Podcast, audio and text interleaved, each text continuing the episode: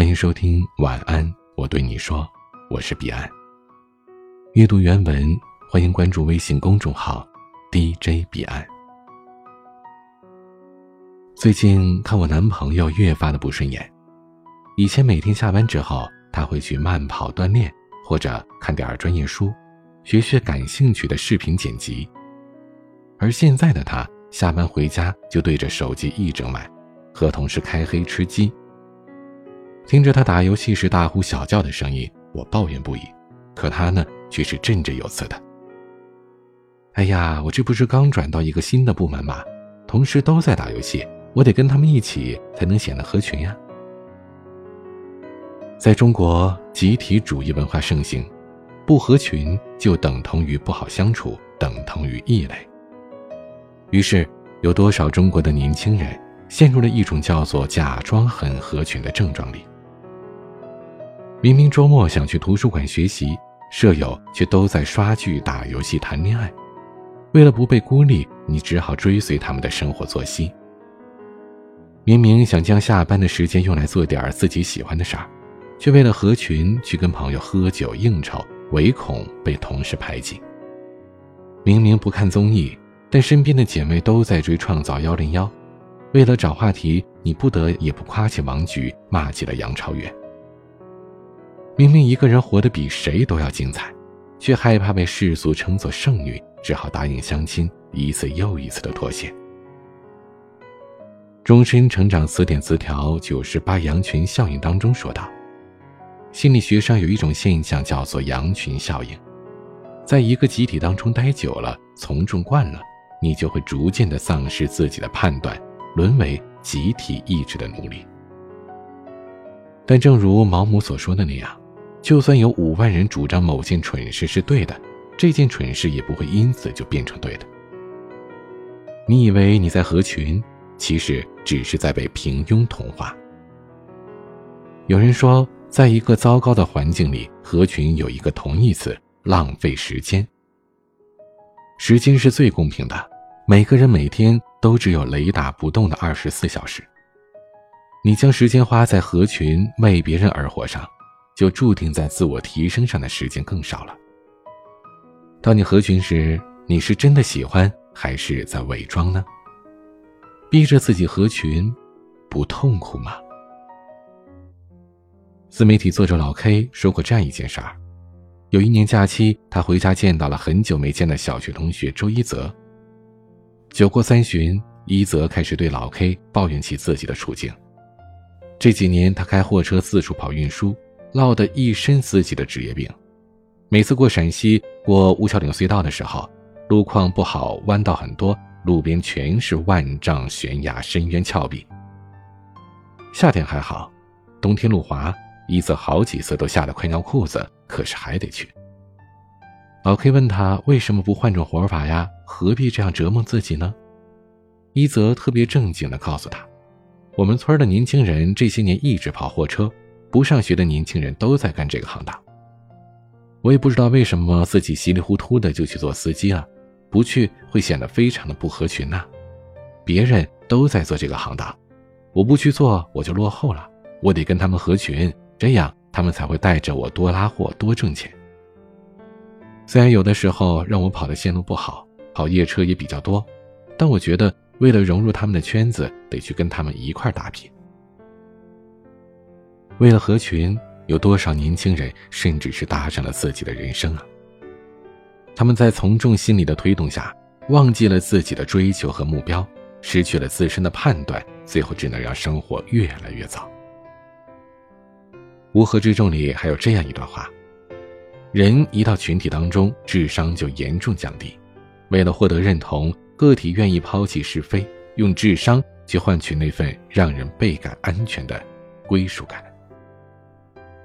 为了合群而放弃思考，在群体中不负任何人，却唯独辜负了自己。知乎网友姚雨涵分享过这样一个故事：他有一个研究生室友，每天早上六点起床，雷打不动的听 CNN，跟着念，坚持了三年。毕业之后，其他人都去考公务员或者进企业，只有那个室友走了一条不同寻常的道路，去阿联酋航空做空乘。于是，在所有合群的人都朝九晚五、活得越来越平庸的时候，他已经飞遍了千山万水。后来可能是飞累了，五年之后，他又回国考了公务员，找了个专业对口的职位。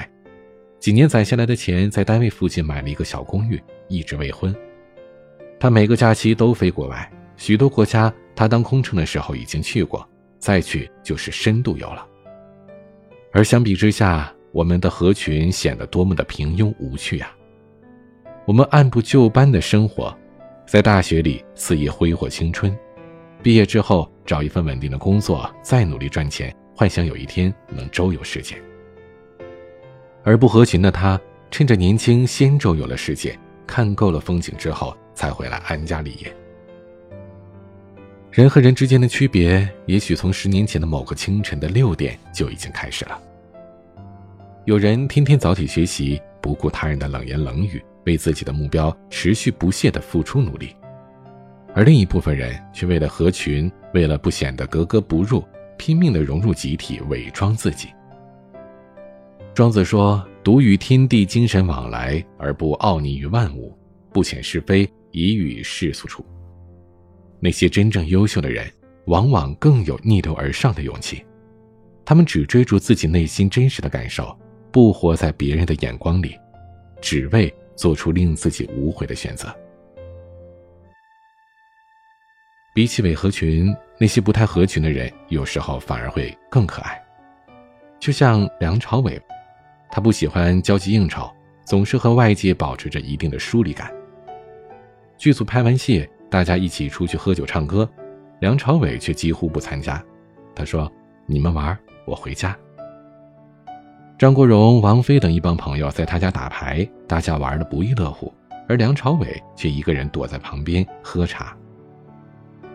内向又不爱交际的他，在自己的世界里活得有声有色，比任何人都享受孤独。他会自己买张票去中央公园看雪景，没事的时候在片场放烟花，最喜欢做的事儿就是看流星了。他甚至上了四天三夜的禅修班。在简陋的房屋当中感受自己，就像意大利导演费里尼斯所说：“要拥有很多内在资源，才能享受独处。”太多人在迎合别人的道路上迷失了自己，而他却在独处当中找到了内心和边界的平衡。又像陈道明，在充斥着浮躁与诱惑的娱乐圈，他不爱聚会，不接应酬，不说客套话。不怕得罪人，不跟圈子妥协，他尽力的把每一部作品都演绎好。不合群的他喜欢在独处当中沉淀自己，他会弹钢琴，会演奏萨克斯、手风琴，在拍戏的间隙，他习惯用音乐获得内心的平静。他爱看书，从鲁迅、胡适读到里奥北岛，被称为中国读书最多的演员。他喜欢画画。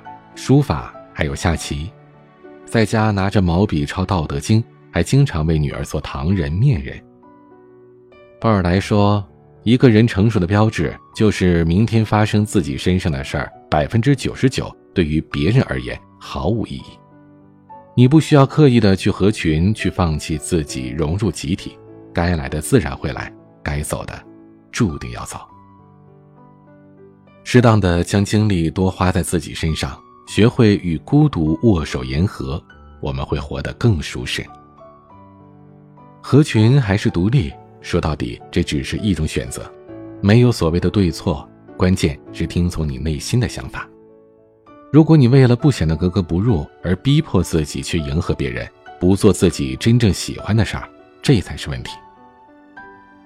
余华的在细雨当中呼喊有这样一段话：“我不再装模作样的拥有很多朋友。”而是回到了孤单之中，以真正的我开始了独自生活。有时我也会因为寂寞而难以忍受空虚的折磨，但我宁愿以这样的方式来维护自己的自尊，也不愿意以耻辱为代价去换取那种表面的朋友。你不需要去刻意迎合，真实的你就很好。今天的玩具是。